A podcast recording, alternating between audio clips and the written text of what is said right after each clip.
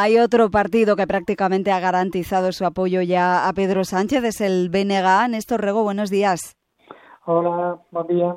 Decía yo lo de prácticamente porque dicen ustedes que hay cosas por cerrar. ¿Qué falta por cerrar? Bueno, realmente estamos eh, hablando de, cuestiones de, redacción, de, sobre todo de la forma de recoger algunos acuerdos, pero el, grueso del acuerdo está eh, cerrado. Básicamente, lo que hizo el BNG fue eh, llevar a este acuerdo de investidura buena parte de las reivindicaciones de la agenda gallega, de cuestiones que tienen que ver con inversiones, con infraestructuras, servicios y políticas sociales en nuestro país. Eh, creo que llegamos a un buen acuerdo y, por lo tanto, en función de eso, eh, votaremos a favor de la investidura de Pedro Sánchez. Ustedes explicaron ayer que han conseguido que el Estado asuma también parte de la deuda de Galicia. ¿Cómo van a garantizar que eso se cumpla desde la oposición? Porque eso se tendría que negociar en el Consejo de Política Fiscal y Financiera, imagino. Bueno, nosotros conseguimos un acuerdo en que se recoge explícitamente eh, que eh, las condonaciones de la deuda con, con el FLA pues se deben eh, producir con carácter general e, incluso en comunidades en que no tengan deuda con el FLAT, sino con, entidades financieras que se deba producir una compensación análoga y por lo tanto en el caso de Galicia pues esto debe ser así, ¿no? A partir de ahí corresponde lógicamente a quien gobierna encargarse de, eh, de que se de que se ejecute por una parte al gobierno español, por otro lado al gobierno galego en manos del Partido Popular, que ya vimos que eh, en vez de eh, bueno pues de alegrarse por, esta medida, lo que hace es eh, política partidista a las órdenes de Génova, denunciando lo que según ellos es un, un trato de favoritismo con Cataluña que perjudica a Galicia. No sabemos en qué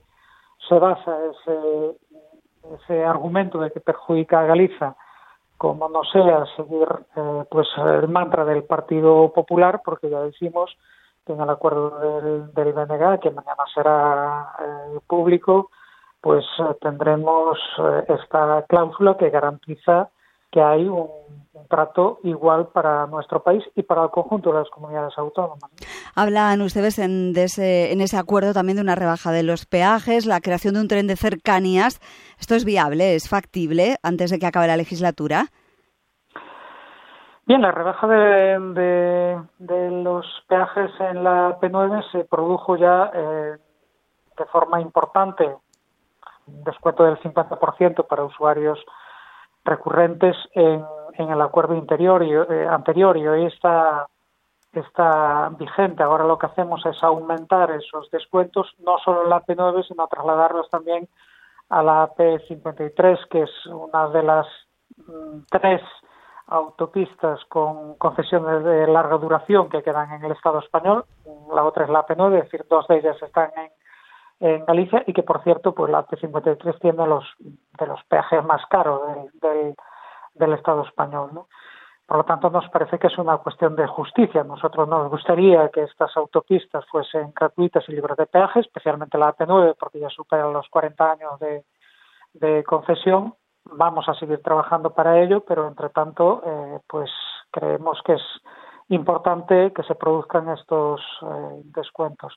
Y en relación con el tren de cercanías, es que es eh, eh, poner fin a lo que podemos calificar como un ejemplo de la discriminación histórica de nuestro país en infraestructuras, porque no, no nos parece de recibo que eh, áreas urbanas de más de medio millón de habitantes, mm, como es el caso de la de Vigo o de A Coruña, no tengan este servicio de, cercanías ferroviarias.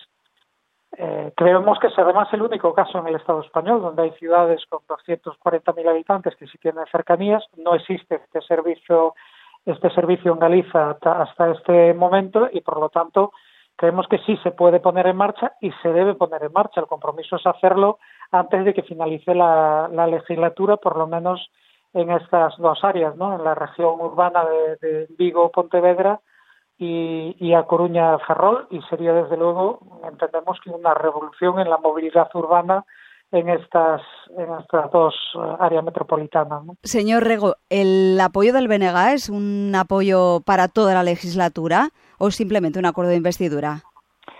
No, es un acuerdo de investidura. Eh, nosotros eh, fue justamente lo que lo que negociamos, por lo tanto nosotros vamos a cumplir nuestra nuestra parte. Eh, estaremos atentos a que el gobierno, el Partido Socialista, cumplan su parte, eh, cumplan fundamentalmente con, Galicia, que esto es eh, de lo que se trata, porque es lo que recoge el, acuerdo. Eh, creemos además que frente a, la tentación de no cumplir en esta ocasión la posición del BNG, aunque sea con un único diputado pues es muy importante, es relevante y puede ser decisiva en muchas ocasiones por lo ajustado de las eh, de la aritmética parlamentaria y por lo tanto eh, que tendremos eh, mayor seguridad precisamente por esto de que este acuerdo pues se va se va a cumplir.